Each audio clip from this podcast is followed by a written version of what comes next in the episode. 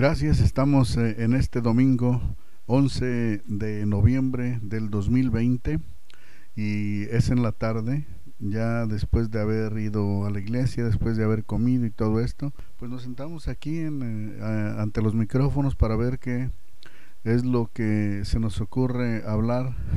bueno, eso es en eso es nada más en sentido figurado, ¿verdad? Porque sí hay muchísimo de qué hablar.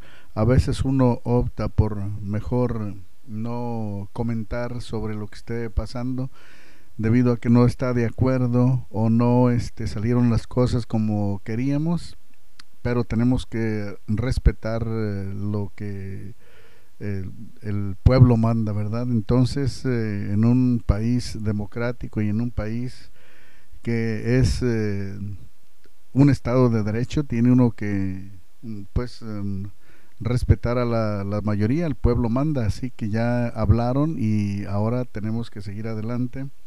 Tenemos que este, apoyar al nuevo gobierno y ojalá que hagan buenas decisiones para el pueblo, ¿verdad? Eso es todo. Pero realmente, pues eh, he optado por no estar viendo las noticias porque mm, en realidad eh, no hay mucho que ver y las noticias siguen amarrando navajas en contra del presidente Donald Trump.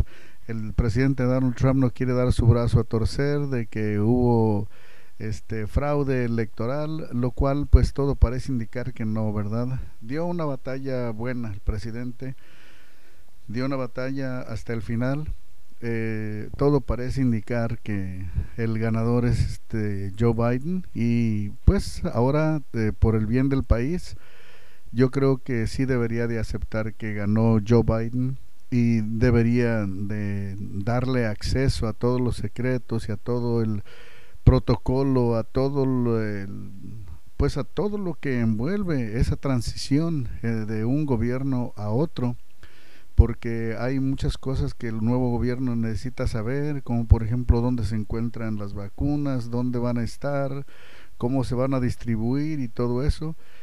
Y eso es importante, es, bueno para la nación y creo que el presidente Donald Trump debe de aceptar, ¿no? Que ya esté a estas alturas, a menos de que tenga él evidencia que no la ha mostrado ante la corte, ante las cortes de aquí de los Estados Unidos, no ha mostrado así evidencia de que hubo fraude electoral, si él tiene una evidencia fuerte donde se este que produzca él eh, eh, pruebas de que de veras hubo, hubo fraude este electoral, entonces yo creo que debe de elecciones, sí, admitir de hecho su derrota y darle la bienvenida al nuevo presidente Biden.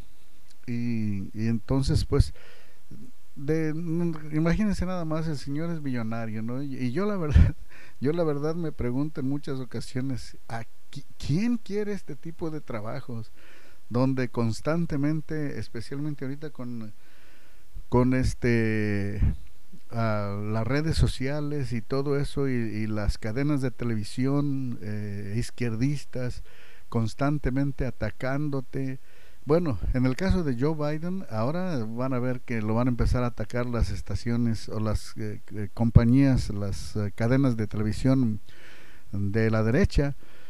Pero así es, ¿no? si está el de la izquierda en el poder, lo atacan los de la derecha, y si está el de la derecha en el poder, lo atacan los de la izquierda, como le pasó a este Donald Trump. La verdad es que yo no sé quién quiera este tipo de trabajo, ¿eh? Eh, se pagan creo que 400 mil dólares al año a un presidente de los Estados Unidos. Imagínense ustedes nada más, el salario no es mucho. Donald Trump no recibió un solo centavo de salario, lo donaba creo que su salario. Él eh, pues tiene los medios para vivir una, una vida muy cómoda, es, es eh, billonario, ¿no? Contrariamente a lo que se dice que, que, debe mucho dinero y todo eso, pues yo que cualquiera de nosotros quisiéramos estar en, en la situación de que él está. Pero la verdad es que no sé en estos tiempos a quién se le ocurre o a quién le dan ganas de, de estar en uno de estos cargos del público este continuamente se te está atacando, estás bajo la lupa, todo lo que tú hagas, digas o dejes de decir está continuamente analizándose por eh, la prensa y pues yo no sé a quién le dan ganas de ser presidente o de estar en cualquier cargo del gobierno. Se dice que las personas que trabajan en el gobierno, no se dice, no las estadísticas lo demuestran, no son muy brillantes que digamos porque los que de veras son brillantes y que tienen una mente prodigiosa, ellos trabajan en el sector privado que es donde de veras hacen dinero. Los que eh, son mediocres y que no, pues este, tienen mucho que ofrecer al mundo, trabajan en el gobierno. Eso es lo que dicen las estadísticas. Yo no lo digo, no, no lo digo yo para que no empiecen a querer atacar a mí. Y pues eso está en, ahorita en, eh, la política en lo que está ocurriendo con esta transición entre de un gobierno a otro, que inevitablemente va a suceder en los próximos días.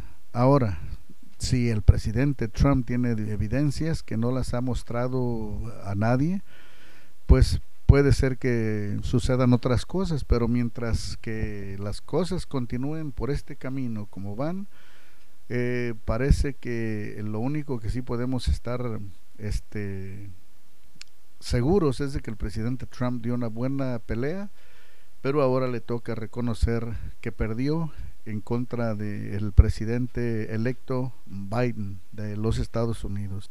Dicen, esto ocurre solamente en las eh, repúblicas bananeras y las repúblicas bananeras, cuando los eh, gringos eh, hablan de repúblicas bananeras, se están refiriendo a las repúblicas de México para abajo, al sur. Y ahora pues está sucediendo aquí.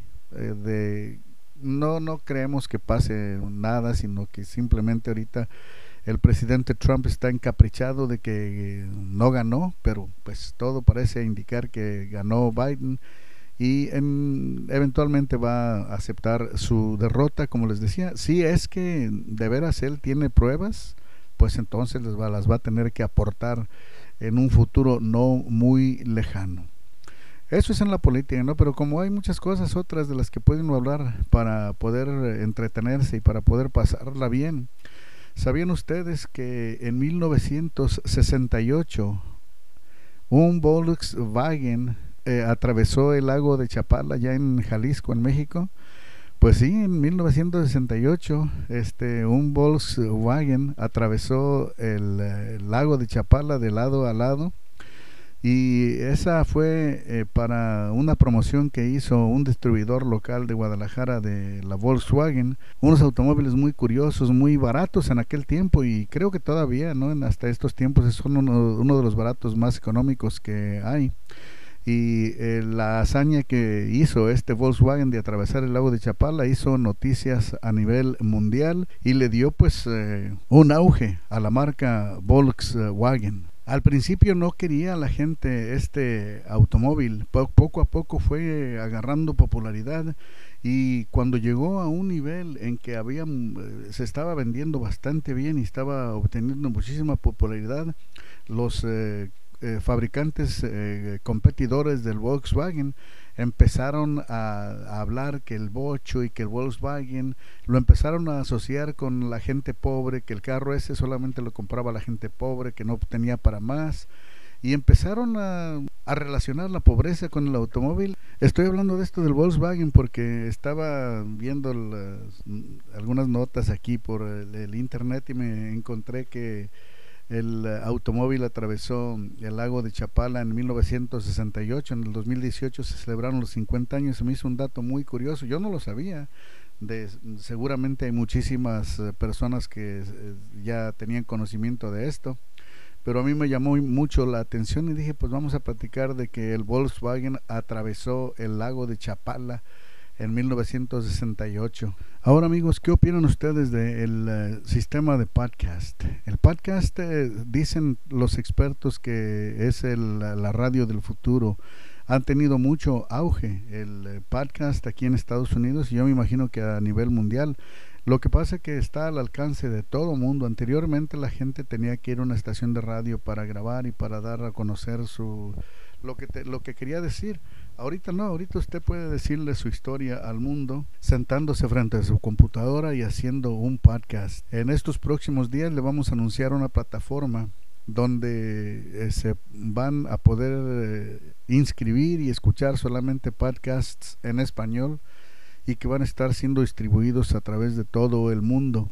Ya faltan pocos días para que este se dé a conocer esta nueva plataforma y me parece bastante bien porque va a ser 100% en español y ahí todo todos vamos a poder poner eh, nuestros eh, podcasts y como le decía va usted mismo usted que me escucha si quiere tener un podcast nada más lo único que hay que tener es un teléfono celular o una computadora y y ponerse a contar su historia para que todo el mundo la conozca.